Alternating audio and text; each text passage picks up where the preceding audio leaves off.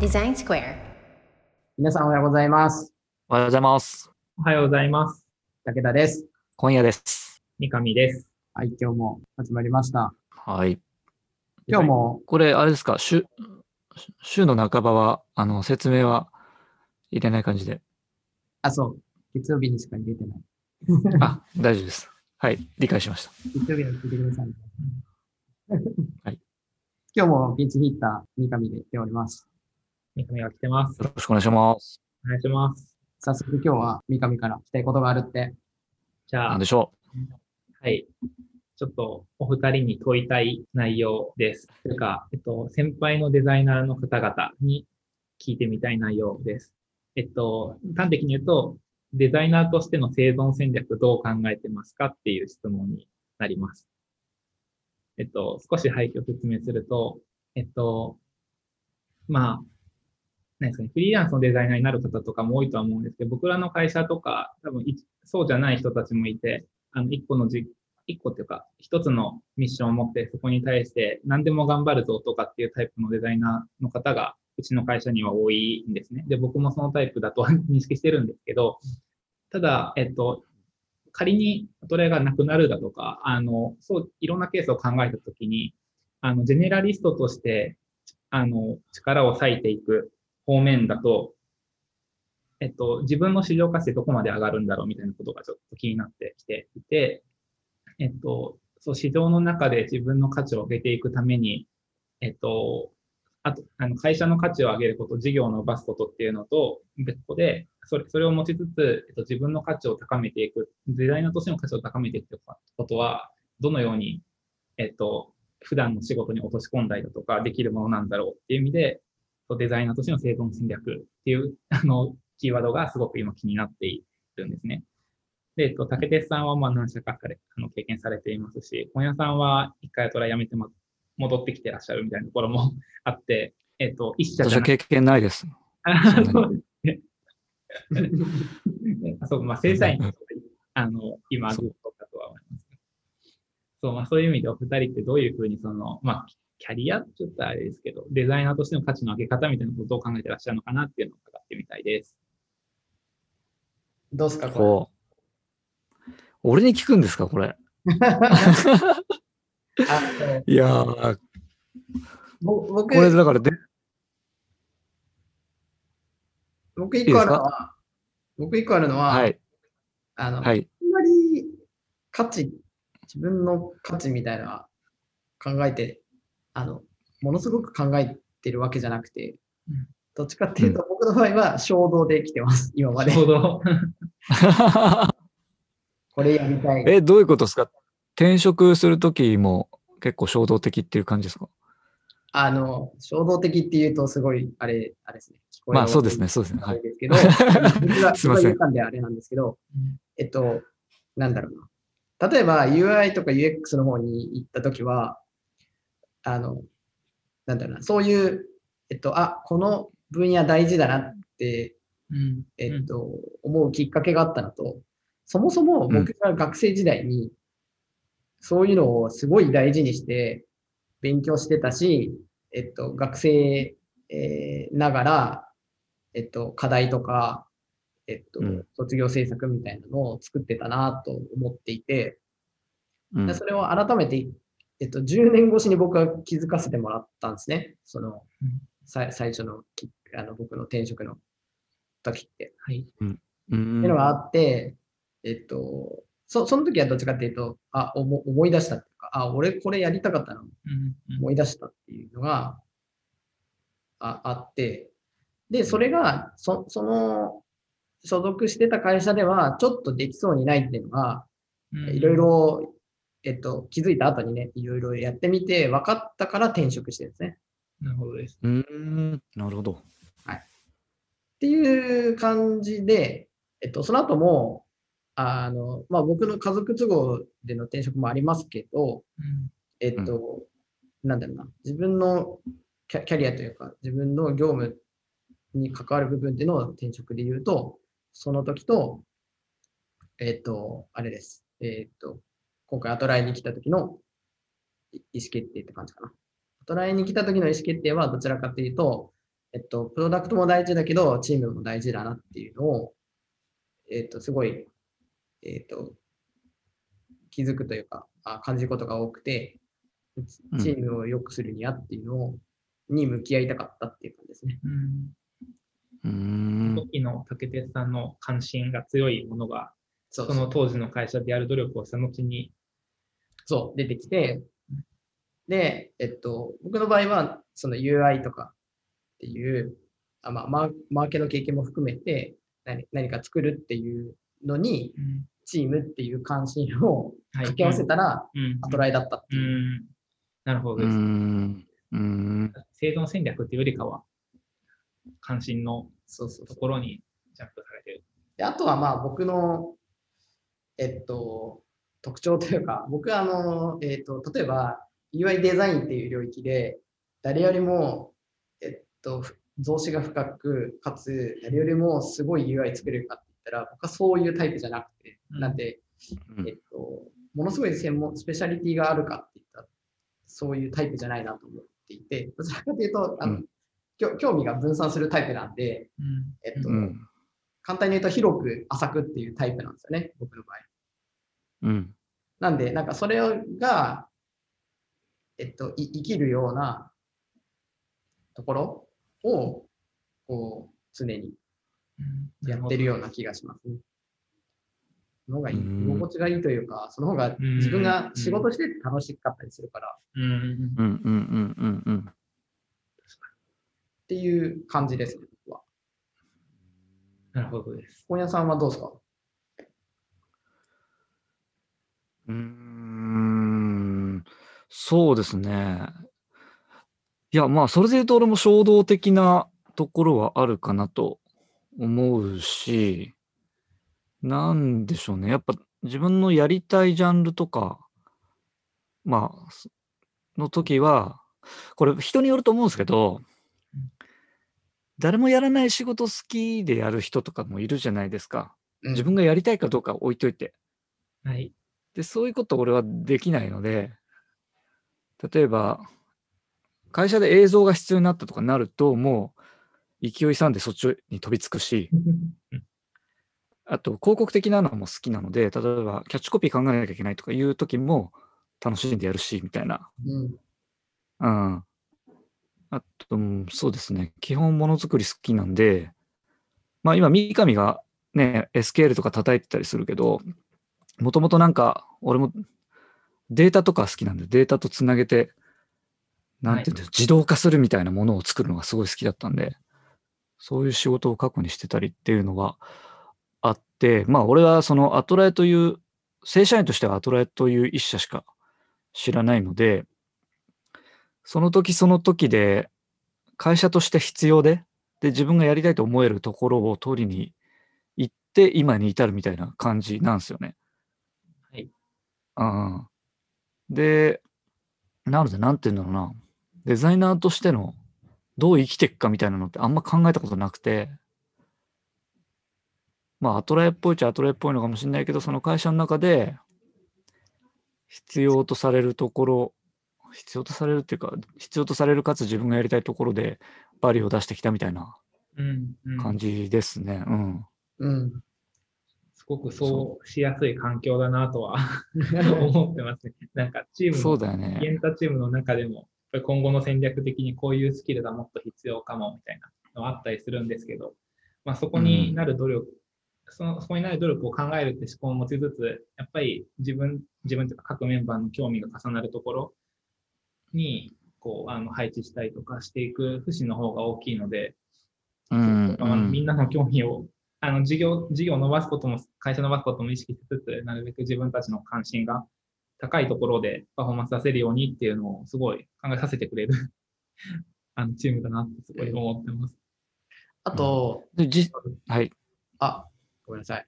あの、さっき冒頭で三上が、あの、ジェネラリストっていう言葉が出てきたなと思うんですけど、ジェネラジェネラリストも、あの、普通に、えっと、生存可能だし、うんあの、価値あると思ってて、特にスタートアップでそんなにたくさんの人数を採用できないような会社の場合、うんえっと、一人の人が、えっと、幅広くこな、こなしてくれるとか、守備範囲が広い方が、やうんっぱりき貴重になってて、そういう人の方が採用されると思うんだよね、スタートアップの。うん。うんそう。あとは、あの、ぼ僕なんかが要するに幅広くいろいろやるようなタイプだと思ってて、えっと、ある程度な企業に行ったとしても、えっと、その橋渡し役、うん。うん。こっちの人と会話、いや例えばエンジニアと会話できるし、デザイナーとも会話できるし、マーケの人とも会話できるっていうような、そのハブになれるような人っていうのは、それはそれで、えっと、大きな企業でも存在価値としてはうん。あって、その、なんだろうな、そのどういう役割にを担うかっていうので、えっと、ジェネラリストでも、えっと、せ生存できるうん。と思ってますね。そうですね。うんそれはそうですね。実際その、竹鉄さんは何社か渡り歩いてる中で、うん。アトラエって新卒から入ってそのままずっといるとかって結構多いじゃないですか。多いですね。で、三上が言ってる、あの、まあ、生存戦略って言うかどうかあれだけど、その例えばもしアトラエがバンってなくなった時に生きていけんのかっていう不安はみんな持ってるとは思うんですよね。うんうん。うんちなみに俺もアトラエしか知らないので、俺ずっと、まあ全然アトラエにずっといる気ではいるんだけど、ももし他のとこ行ったら通用するのかなみたいなのはたまに考えたりはするんですけど、実際アトラエの社員ってその何社か渡り歩いてる人から見てどうなんですか？え、あの、あれですよ。めっちゃパフォーマンス高いですよ、みんな。あやばい。本当に？普通普通に、あの、えっと、今の僕のは発言は、えっと、テクニカルスキル、要するに、えっと、やればできるようになるっていうところは、うん。ああんま、えっと、どっちでもいいって言ったらあれあれですけど、うんうん。みんな習得できるんでいいかなと思ってて、そ、そ、それよりもうちょっと手手前というか、あのそもそもの、うん。えっとパ、パフォーマンスの部分が、うん。えっと、でできなくても、要するに、今できなくても、うん。普通にみんな、あの、勉強してできるようになって、うん。あの、業務としてこなしちゃうっていう人が非常に多いなと思っうん。て、こんなこと言うと、あの、ヘッドハンターの人みんな、アトライ狙いそうで嫌ですけど、うん。でも本当そういう人が僕は多いなってて、なんで、なんかあんま心配する必要ないなっては思ってます。うんただ、そんなこと言っても、あの、わかんないんで、僕がおすすめするのは、もう外の人と交流した方がいいと思います。う。うんん同じ職種の人だったりとか、えーうんうん僕らみたいな年上のデザイナー、他の会社の年上うんの人もそうだし、同じ年代のうんデザイナーの人でもいいし、うん。うん。異業種の、あ、い異業種っていうか、ほほ他の職種、エンジニアの人と話すとか、マーケの人と話すとか、経営者と話す。うん。うん。うん。うん。なんかそういうこう交流すると、なんか自分の、ななんだろうな、レベルがわかる。そうそうそう、レベルがわかるし、現在地がわかる。うん。うん。うん。確かにです。そうだから三上とかも。デザイナーで入ってはいる、三上とかもデザイナーで入ってはいるけど、今ね、データ分析とかしてるわけじゃないですか。はい。それは多分、チームの中で必要で、かつまあ自分も興味が持ってたからっていうのではい。やってるけど、そういうのはだから、まあ、旗から見てたらすごく素晴らしいなって思うんですよね。うん。だからなんか、デザイナーとしての生存戦略的なことは、まあなんだろう、ちょっと不安になるのかもしれないけど、もうその時点で、それができるってことは他でもできるってことなんで、なんか全然心配する必要ないんじゃないかなって、なんか思ったりもしますけどね。うん。んありがとうございます。いや、なんかその心配してるっていうよりかは、そうやって単純に考える機会全くないなと思ったんですよ。ああ、そうですね。まあ確かにね。あの、その、インターンしてた頃別の会社でインターンしてた頃、あの、僕デザイナーとしての生存戦略っていうドキュメントを作って結構そう 構成してた のをつい最近思い出して、へー。読んだらエモってなったんですけど、そうなんかその頃は海外の人向けのサービスを作った経験があるし、そういう、あの、何ですか、あのそっちへの思考性が強いんで、特に東南アジア向けの人のサービスを作るなら三上だっていうふうな声かけが絶対かかるようにプランニングしようとか発信をしようっていうのを意識してたんですけど、こっち入っえ今のアトライに入ってからは、そういうことへの興味よりかは、そうですね、会社をどうするとか、エンタをどうするかみたいな思考がほぼほぼを占めるようになったので、そう、生存戦略って考えなくなったなとか、他者からどう声かかったら嬉しいとか考えなくなったなみたいなことがあって、これをうんしてみました。なるほどね。うん。まあでもね、アウトプット大事だから、アウトプットまあそうですね、それはし続ける必要がありますね。いいと思うけどね。うんだから、うん。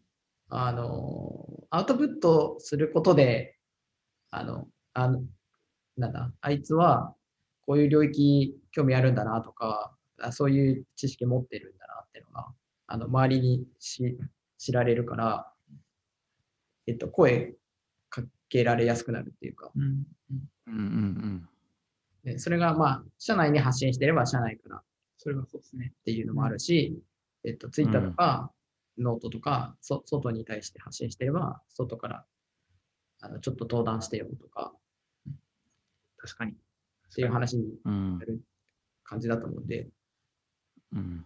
そう。なんで、まあ、あの、好きなようにやればっては 本当に思う。やってみます。うんあのそうですね。なんだろうな。自分でタグ手繰り寄せたかったら発信すればうん。うん。ついてくるっていう。そうですね、竹うんうん本さんもそうです。うん。あそうそうそう。経験者は語るですね。いや、最近、最近できてなくて、本当ダメで、だダメダメ そうあのねあネ、ネタだけは出てくるんですよ。ネタだけは出てきて、下書きがいっぱいある状態です。そう。書ききれずに、公開もできずに、時間だけは過ぎていくっていう。で、一番ダメな言い訳をしてる。ぜひ、ポッドキャストに消化していってください。そうで、この音声ってすごい楽だなと思って。うん。いや、楽だよね。そう。ちょっと楽なの覚えちゃったから、ますますテキストから離 離れてるっていう。あの、今ね、寄稿してるんで、あと2つ僕あの書くんで、それは頑張って書くんですけど、それ以外のものもね、ネタとしてあるんですけどね、なかなか筆が重いです。いやー。はい。なるほどね。アウトプットしないとですね。三上くん。はい、やっていきます。っていう。ぜひ。まあ、このす、この3人だったら俺が一番アウトプットしてないですけど、そういう意味では。